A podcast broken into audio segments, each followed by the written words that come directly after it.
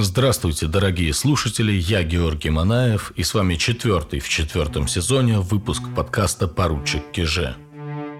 Мы выходим в непростые времена, но я буду продолжать делать выпуски, несмотря ни на что. И надеюсь на вашу поддержку. Как это сделать в новых условиях, я расскажу в конце подкаста. Не забудьте прослушать там важное объявление. А сейчас прямо к нашей теме – жизни русских женщин из царского семейства – Жизнь женской половины царских дворцов до Петровского времени тщательно оберегалась от посторонних взоров. Несмотря на это, осталось множество источников, которые позволяют судить о жизни высших кругов русского женского общества. В каких помещениях жили царицы, какую носили одежду и почему, с кем общались, как могли влиять на политику – вот о чем мы поговорим в этом выпуске. Красное крыльцо царского дворца. Это главный вход на мужскую половину царских хором для людей православной веры. Вход охраняет церемониальная стража, высоченные стрельцы в дорогой одежде. Около этого крыльца могут останавливать свой экипаж только два человека в государстве – царь и патриарх. Все остальные подходят пешком. Но только мужчины – а как на женской половине дворца.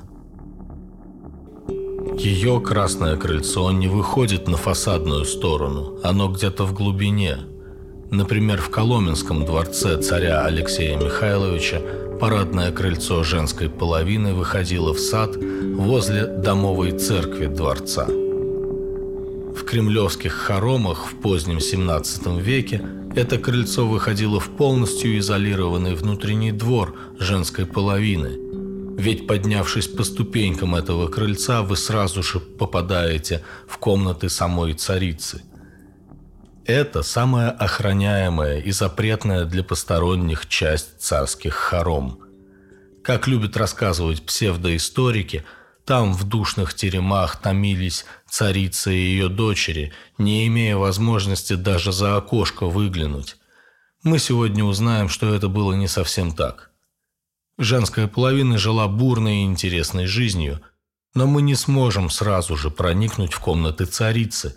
Чтобы понять, как она жила, нужно сначала осмотреть ее половину дворца.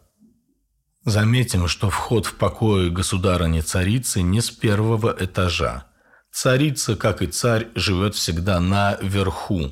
И слово «вверх» в XVI-XVII веках использовалось для обозначения царских покоев. В допетровской Руси все, даже цари, предпочитали жить в деревянных помещениях, расположенных минимум на один этаж от земли. Русские признавали за непреложную истину факт, что деревянные хоромы – залог здоровья. Без этого знания нельзя понять, как жили царь и царица. Как вы знаете, в русских городах богатые купцы строили свои дома на каменном подклете. Клеть или изба – так называлось деревянное четырехстенное сооружение, которое ставили на каменный подклет – Таким же образом были организованы и царские дворцы. И, кстати, про свои комнаты цари не гнушались говорить «изба».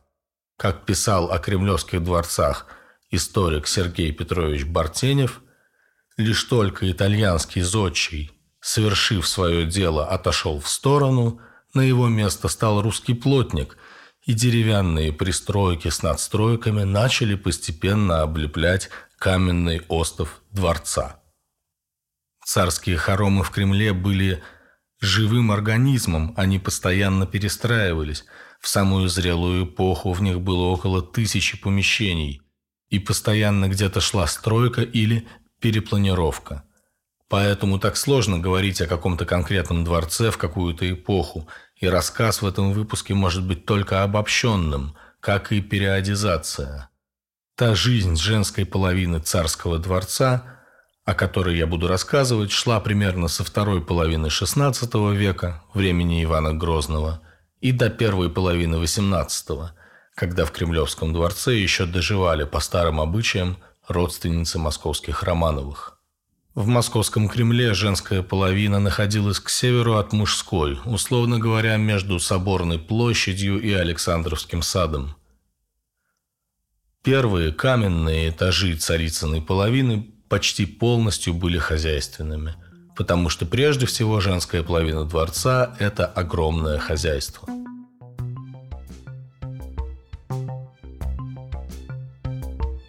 Название московского района Хамовники ныне престижного и дорогого места для жилья, это название профессии – хамовник. Хамом с XIV века на Руси называли льняное полотно. Нет нужды объяснять, как ценился знаменитый русский лен, особенно северный. При первом Романове Михаиле Федоровиче в Москву из Твери переселили ткачей-хамовников. Они не имели права жить нигде, кроме хамовной слободы – и были освобождены от большинства податей. Все эти ткачи, число которых со временем только увеличивалось, работали на царицу. Они поставляли свою продукцию на особый двор в Москве, который контролировала боярыня-вдова. Так называлась должность при царице, всегда исполнявшаяся женщиной. Она следила за приемкой полотна, которое затем шло во дворец. На первом этаже дворца мы находим расположенные в каменных палатах портомойни. Так назывались помещения, где стирали ткани и одежду. Кремле портомойная палата, состоявшая из трех комнат и двух синей, стояла против парадного крыльца палат царевин и замыкала с севера внутренний двор женской половины дворца. Над портомойней возвышались решетчатые сквозные чердаки для сушки белья – Тут же была расположена и поваренная палата. Три сводчатые каменные комнаты, кухня женской половины дворца. На каменных столбах и сводах нижних этажей здесь стояла пятиглавая каменная церковь Петра и Павла. Рядом с ней был устроен висящий сад с небольшим прудом и гульбищем, то есть площадкой для игр царевичей, которые до пяти лет жили на женской половине дворца. Под садом и церковью располагались судейские, казенные и мастерские царицыны палаты, а также три комнаты, в которых жили государевы богомольцы. Судейские палаты царицы. В них решались споры и велись расследования, касавшиеся жизни женской половины дворца. Ими заведовала боярыня-судья, человек из царицына чина, о котором мы поговорим позже, когда обойдем женскую половину. В казенной комнате содержалась царицына казна, драгоценности, ткани, реликвии, но в первую очередь дорогие наряды. Мастерские палаты царицы как раз и занимались производством платья. Здесь профессиональные мастерицы краили, отмеряли, шили дорогие ткани, привезенные во дворец. Боярыни, царские дочери и сама царица такими техническими вещами не занимались. Их статусу соответствовало только украшать ткани высочайшего класса вышивкой. В странную ситуацию могла попасть девушка из небогатого дворянского рода, вдруг становившаяся царицей. Как, например, Евдокия Лукьяновна Стрешнева, жена царя Михаила Федоровича. Откуда ей было уметь вышивать шелком – когда стежки настолько маленькие, что должно создаваться ощущение гладкой ткани, или вышивать жемчугом или золотом. Таких умений не было в бедных дворянских родах, так как не было денег на материалы. Приходилось, став царицей, спешно учиться статусному мастерству. Помочь в этом могли мастерицы – так обобщенно называли всех нанятых женщин, занимавшихся разного статуса шитьем и также учивших царских детей основам грамоты и швейного мастерства. Процитирую здесь книгу Марины Ракитиной «Жизнь на женской половине царского дворца в XVI-XVII веках». Особого умения требовало и золотное шитье. Золотными нитями – шелковинками, плотно обвитыми серебряной позолоченной проволочкой, шили в прикреп, то есть не протягивали их сквозь ткань, а прикрепляли сверху с помощью других шелковых нитей. Но самым сложным было искусство лицевого шитья, вышивки богослужебных предметов с сюжетными композициями. Здесь рисунок заранее знаменился, наносился на ткань мастером-иконописцем. Задачей вышивальщицы было передать с помощью различных швов не только лики и руки образов, но и волосы, дорогие одежды, перья на крыльях ангелов и даже облака и лучи света. Почти все русские царицы владели этим сложным искусством. Во время шитья царицу и ее боярынь настраивали на нужный лад благочестивым чтением, пением или рассказами о поездках по святым местам. Конец цитаты. Вот для чего на женской половине жили государевы богомольцы. Такие сложные работы, как описано, велись уже не в мастерских, а в светлице, помещении со множеством окон, находящемся на высоком этаже дворца. В Кремле светличная палата располагалась над воротами в северной части. Здесь девушки из высокопоставленных московских семей, умелые мастерицы, вышивали благочестивые образы. Появиться среди них могла и царица со своими боярынями или дочерями – В Царицыной светлице в солнечный день было людно, но тихо. Обстановка оживлялась, когда кто-то подъезжал ко дворцу. В Кремлевском дворце светлица, своими окнами выходившая на ворота, была местом, откуда царевны могли наблюдать въезды экипажей приезжих боярынь и гостей на двор женской половины. Для царевин на женской половине обычно строились отдельные помещения – в Кремлевском дворце в 1683 были построены каменные комнаты царевин. Некоторым из царевин, дочерей уже покойного Алексея Михайловича от первого брака, было тогда уже за 30. Заправляла всей стройкой царевна Софья, 26-летняя регент престола при царях Петре и Иване. Софья даже завела себе на женской половине комнату для заседаний с боярами – у хором царевин тогда была своя собственная смотровая башня над Кремлем и отдельный, полностью закрытый от внешнего мира внутренний сад. Что еще было на женской половине? Конечно, отдельная мыльня государыни-царицы, которая могла использоваться и царевнами, или для них рубили отдельное помещение мыльни. Помимо походов в мыльню, царицы и царевны могли пользоваться комнатными ваннами – Например, деревянная ванна была у царицы Марии Ильиничны Милославской. Такие ванны часто оббивались изнутри медью и обшивались тканью для комфорта. Также где-то в самом дворце или его учреждениях могли обретаться карлики и карлицы, которых также издавна привечали на женской половине. Роспись Карлом, что на Москве, составленная в 1710 году, показала, что у царицы Прасковьи Федоровны жены царя Ивана и матери Анны Иоанновны, было два Карла. И у царицы Марфы Матвеевны, это вторая жена Федора Алексеевича, тоже два Карла. Обеим царицам в тот год было по 46 лет. Но Карлы их не переставали, видимо, забавлять. Теперь мы достаточно подготовились, чтобы подняться по ступеням красного крыльца государыни-царицы наверх. Посмотрим, так ли шикарно жили русские государыни.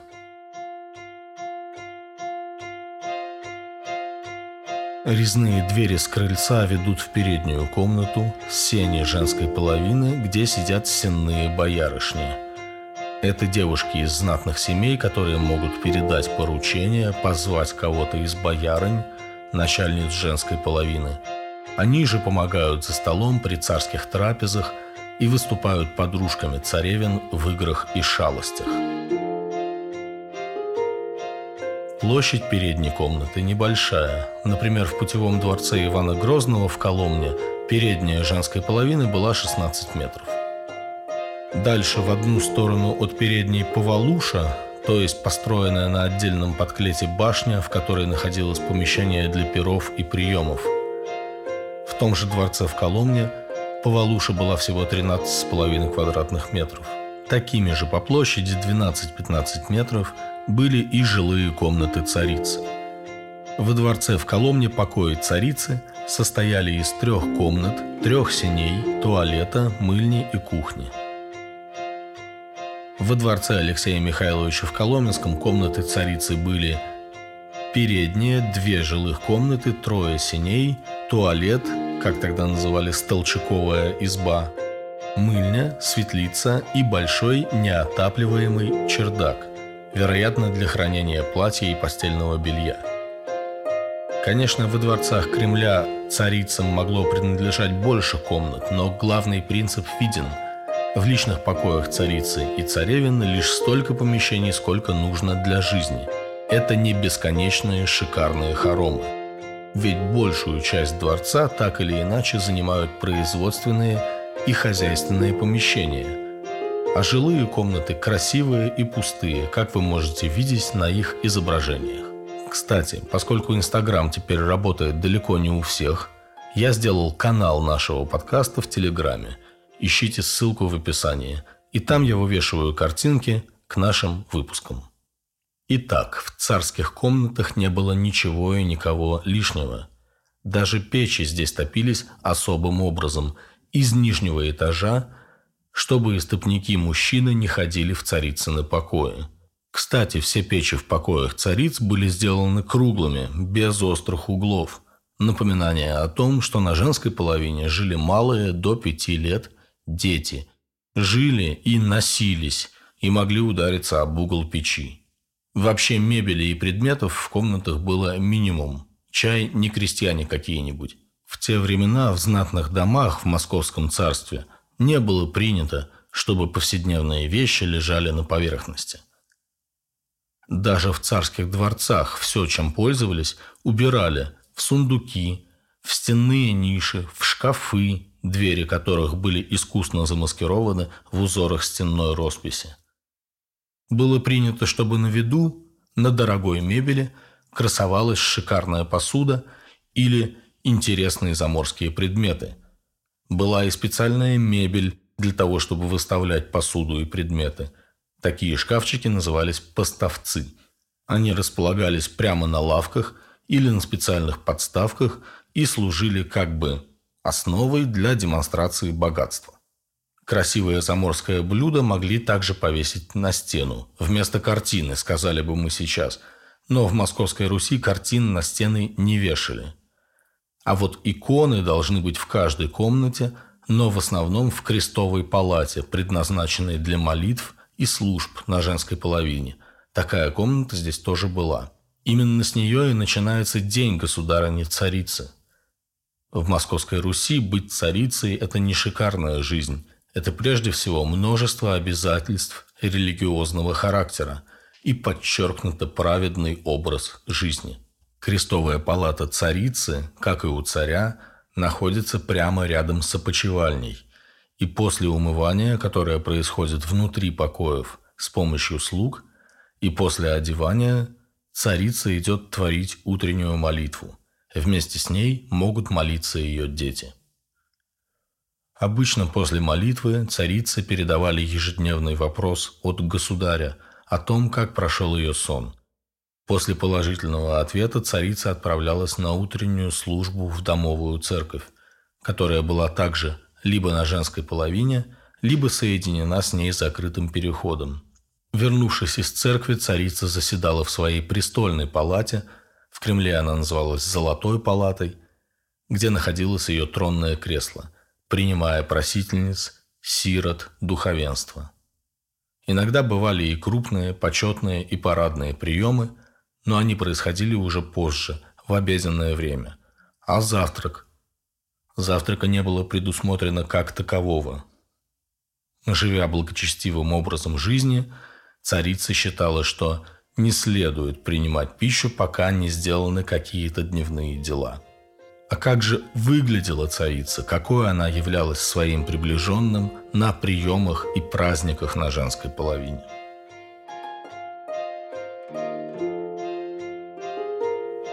Представление о парадной одежде царицы дает описание свадебного наряда государыни Евдокии Лукьяновны Стрешневой, супруги Михаила Федоровича. Это платье описывается в книге Людмилы Морозовой и Андрея Демкина «Русские царицы и царевны XVII века». Сначала надевалась белая сорочка из тонкой материи, на нее красная рубашка из тафты с длинными рукавами, по вороту и краям вышитая жемчугом и крупными драгоценными камнями. Сверху надевался бархатный летник. Летник – это та самая длинная до пола блуза с огромными колоколообразными рукавами, срезанными углом, которую мы видим на древнерусских женщинах на картинах и в фильмах. В таком летнике нельзя было опускать руки, рукава волочились по земле. Красивые и правильно по росту пошитые рукава, которые лежали к тому же красивыми симметричными складками, были особым шиком. Существовали особые мастерицы, делавшие такие рукава для летников – Летник царицы тоже был вышит жемчугом и кружевом. Кстати, кружево в то время – это металлические, золотые и серебряные украшения, которые особыми тонкими нитями нашивались на одежду. Сверху летника была надета прозрачная мантия, усеянная драгоценными камнями. Вот как описывает эту мантию гость парадного приема у другой царицы, Ирины Федоровны Годуновой – жены царя Федора Иоанновича.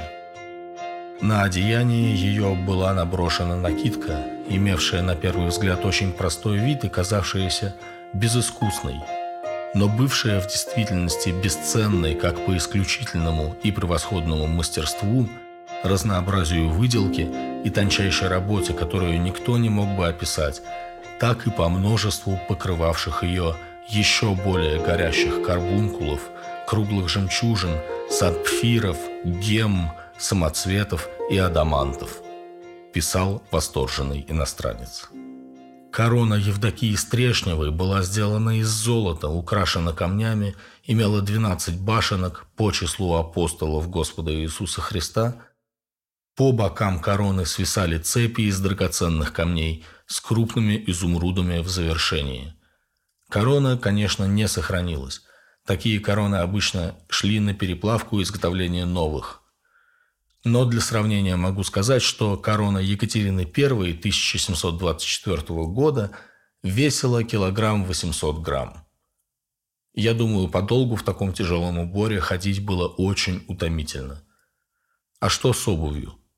Царские туфельки, бархатные, вышитые жемчугом и золотом, с острыми вытянутыми носами и высокими каблуками, чтобы мог пролететь воробей.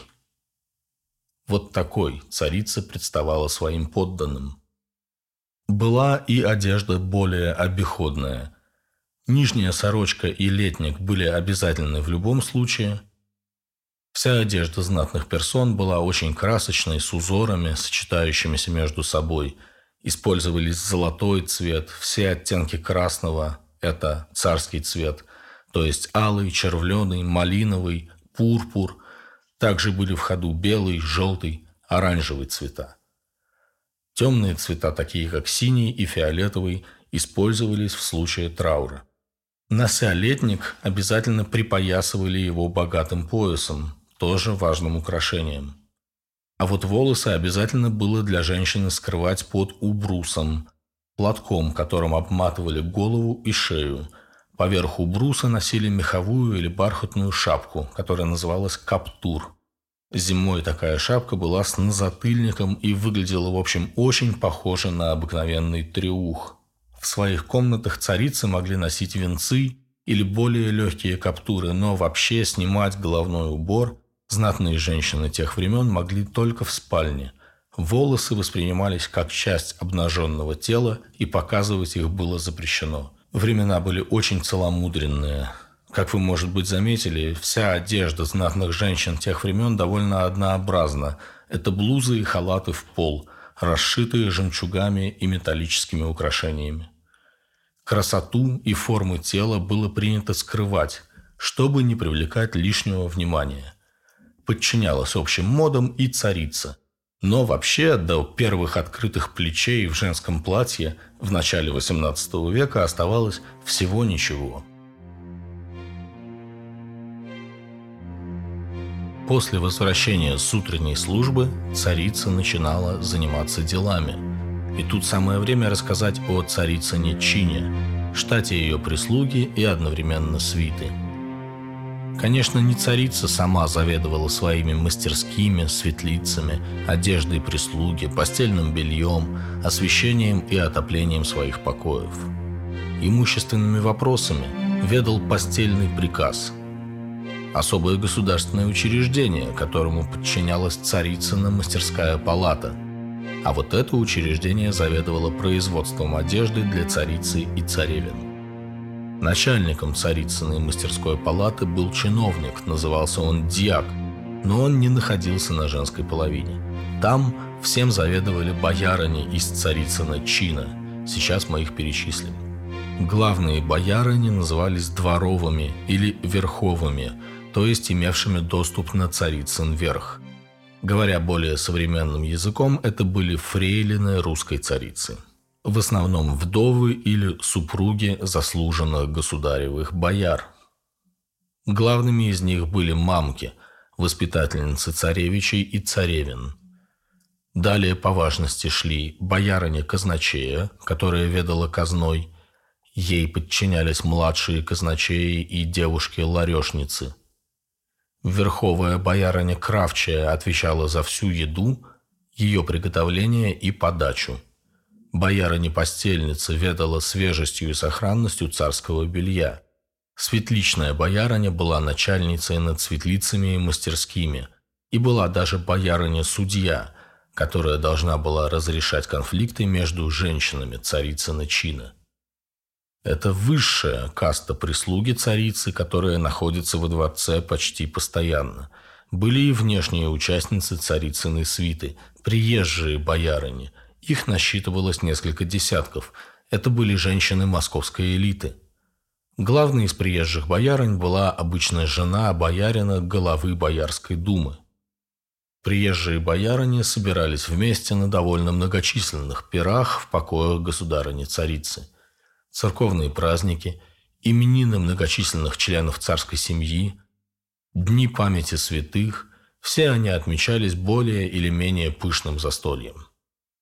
За столом дамы занимали места строго согласно своему родовому старшинству. Также занимали и должности верховых боярынь.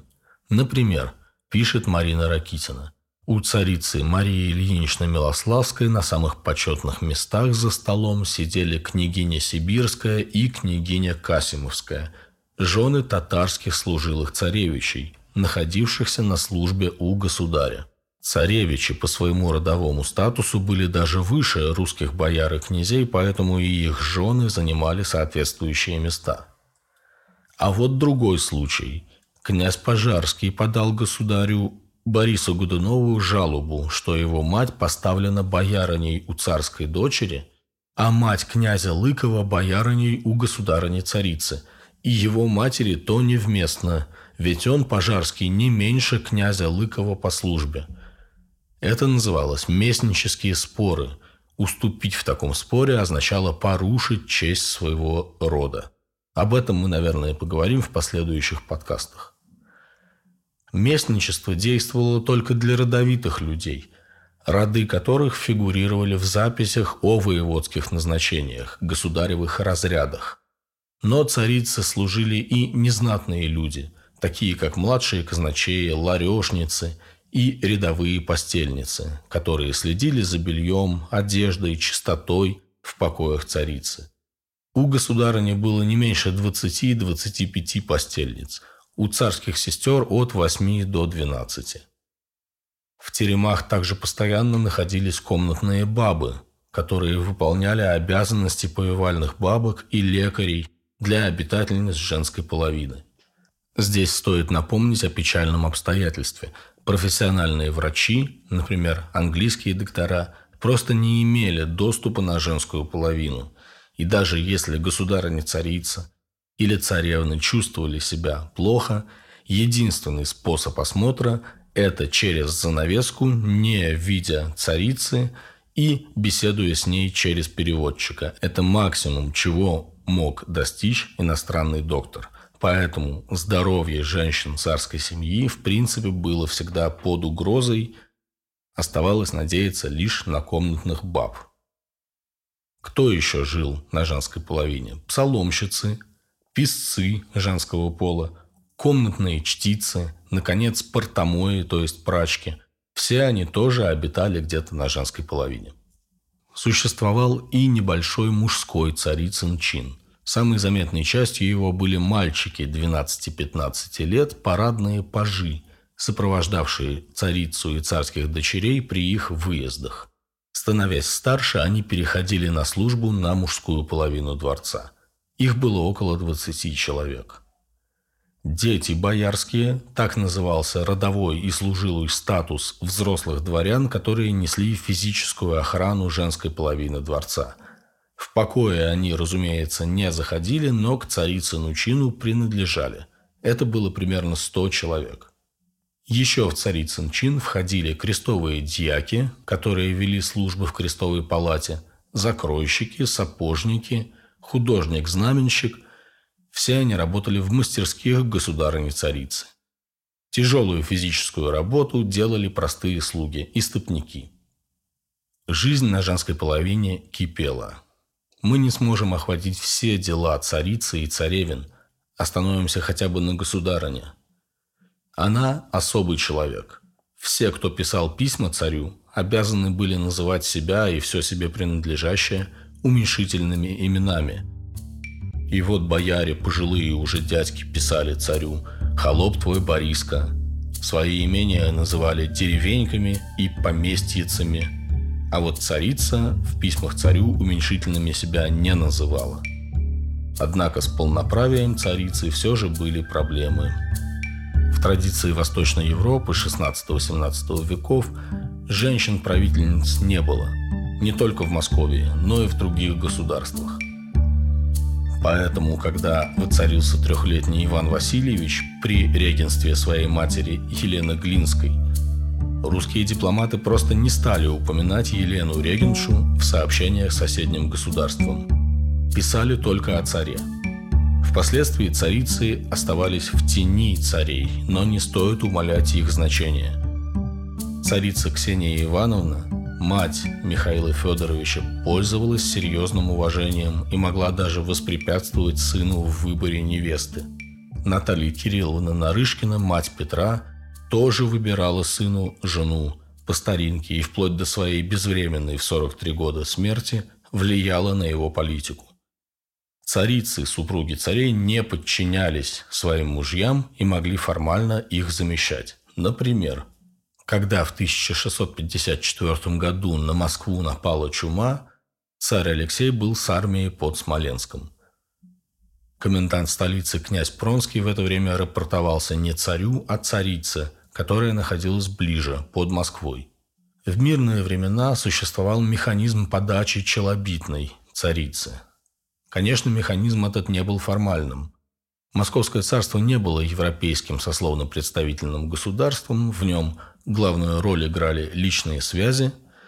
Воспользовавшись родственными узами с кем-то, служившим при дворе, и будучи достаточно знатным для того, чтобы царица понимала, о ком идет речь, можно было добиться заступничества государыни. Подав ей челобитную, можно было решить земельный спор, выгодно выдать замуж дочь, записать сына в государеву службу. Принимали царицы и царские сестры участие и в политической игре.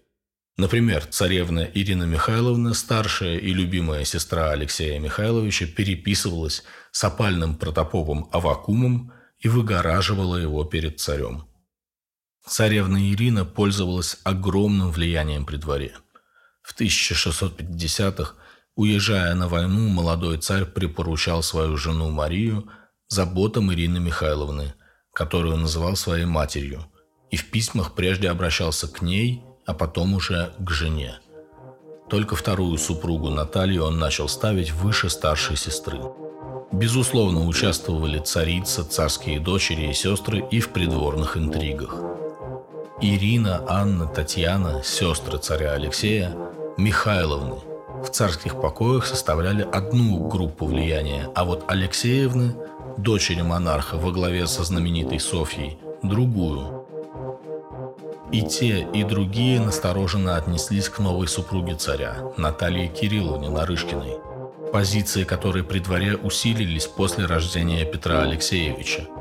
Но вскоре царь Алексей скончался, и бразды правления захватила с помощью стрельцов царевна Софья, которой удалось фактически выселить вдовствующую царицу Наталью из Кремля в Преображенское. Ну нет, спокойной и сонной жизнь женщины в царском дворце назвать было никак нельзя. Вечер во дворце, наступавший после шести часов пополудни, был свободен от официальных дел и приемов. Царь мог прийти на женскую половину и провести время с семьей. В XVI – первой половине XVII века слушали еще музыку последних скоморохов, рассказы странников и былины сказителей, смотрели игру жонглеров, карликов и шутов. А вот в зрелый период правления Алексея Михайловича и в особенности после церковной реформы все это ушло в прошлое и заменилось чтением благочестивых книг. Царская семья в те времена не меньше, чем впоследствии несла обязанности по пиару царской власти. В XVII веке церковью и властью велась пропаганда божественной миссии московского царя – Соответственно, государь и его семья должны были быть первыми богомольцами и соблюдать все церковные традиции. День рождения тогда, напомню, не отмечали, справляли дни ангела, именины. Именины царицы, царевин, царевичей были большими праздниками на женской половине, когда происходила церемониальная раздача приближенным пирогов и прочей еды с царского стола визиты бояр и духовенства в престольную палату государыни-царицы, а затем пир в женском кругу с приезжими боярынями. В престольные праздники царица с детьми посещала церкви, но истинно богомольные люди обязаны были еще и навещать святые обители. Поэтому царице и царю приходилось зимой и летом выезжать из дворцов на богомолье. К Троице Сергиевой Лавре на День памяти святого Сергия 25 сентября шли от Москвы пешком. Конечно, это было лишь церемониально. И государь, и государыня шли пешком среди своих экипажей, периодически садясь в них.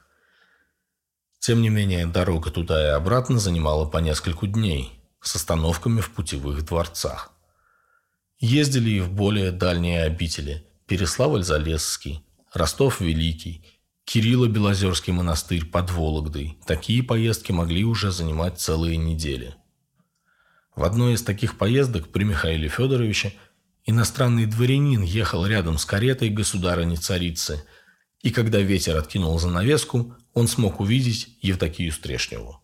Женщина потрясающей красоты, только сильно накрашенная, отметил иностранец. Конечно, выезд на Богомолье или в подмосковную резиденцию был поводом шикануть. Зимние сани Марии Ильиничны Милославской были обиты красным бархатом, золотным атласом, сукном и софьяным.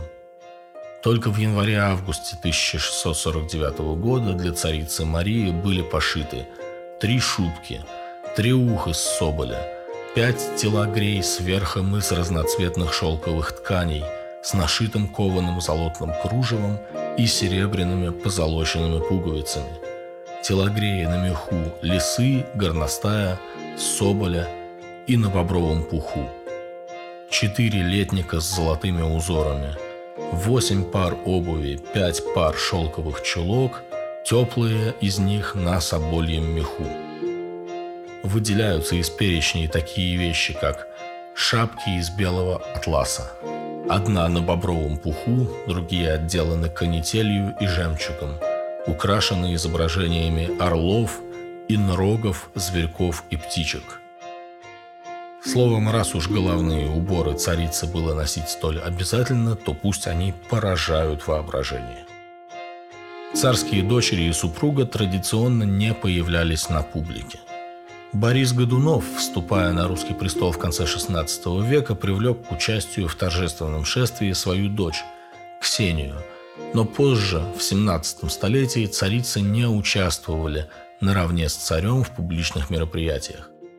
Даже на визиты послов важнейших государств, которых принимали в грановитой палате, царица должна была смотреть через потайное окно в стене – Укрытия строились и для того, чтобы царевна и царица могли наблюдать за первыми театральными представлениями или охотой.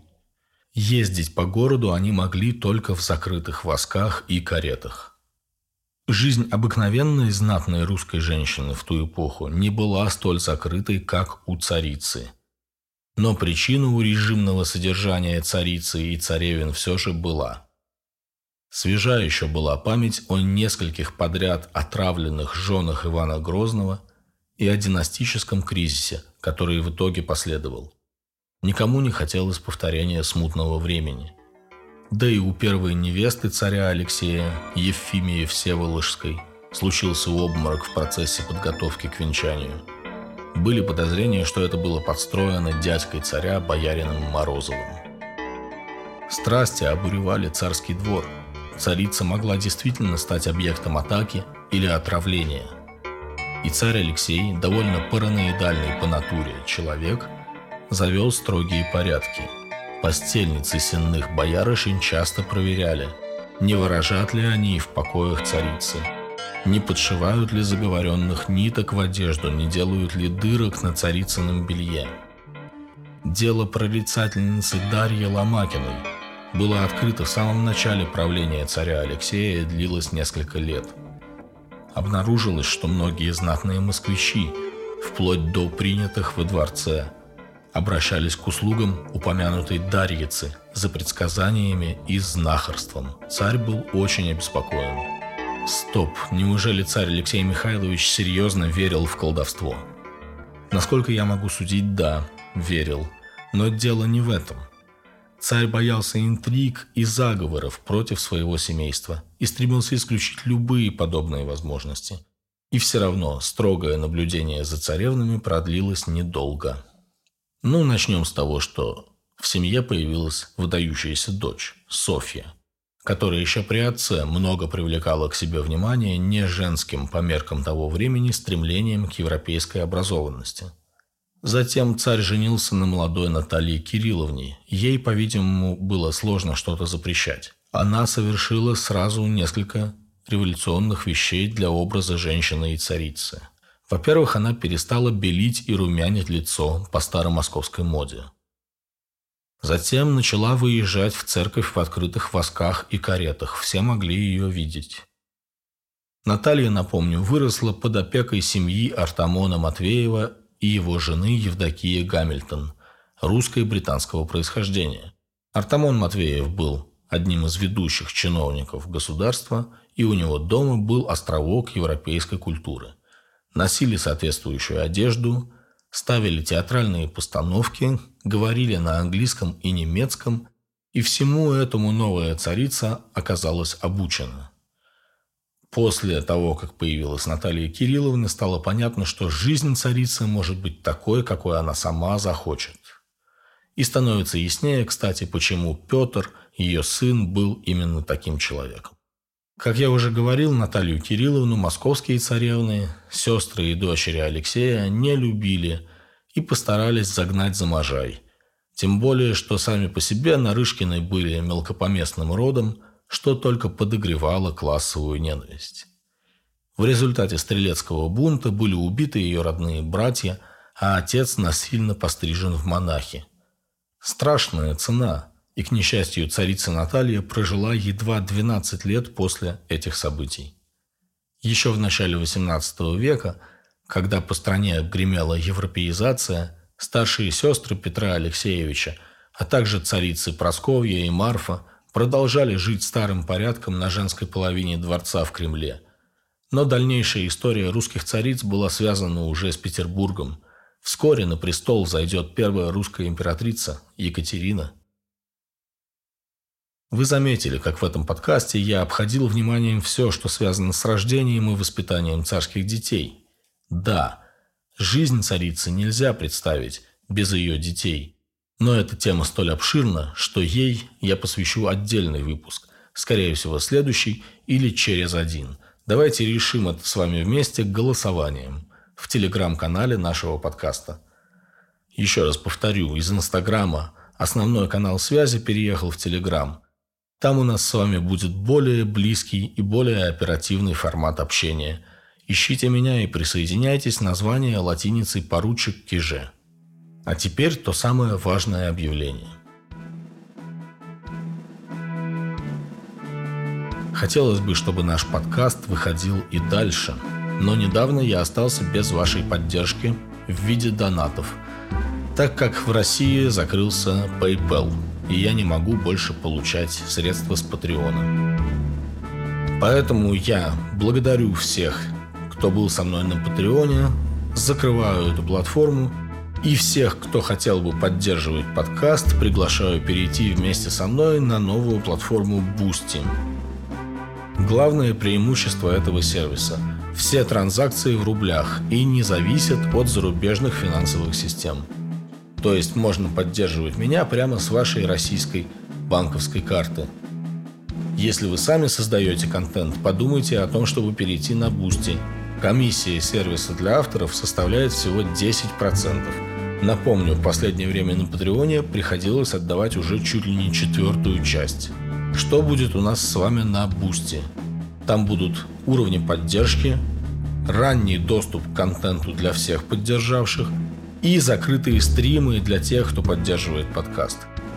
Подробнее увидим в будущем, но в описании уже есть ссылка на мою новую страницу на Boosty, подписывайтесь на нее и поддержите мой проект. Спасибо. Это был четвертый в четвертом сезоне выпуск подкаста «Поручик Киже». С вами был Георгий Манаев. До новых встреч, милостивые государи и государыни.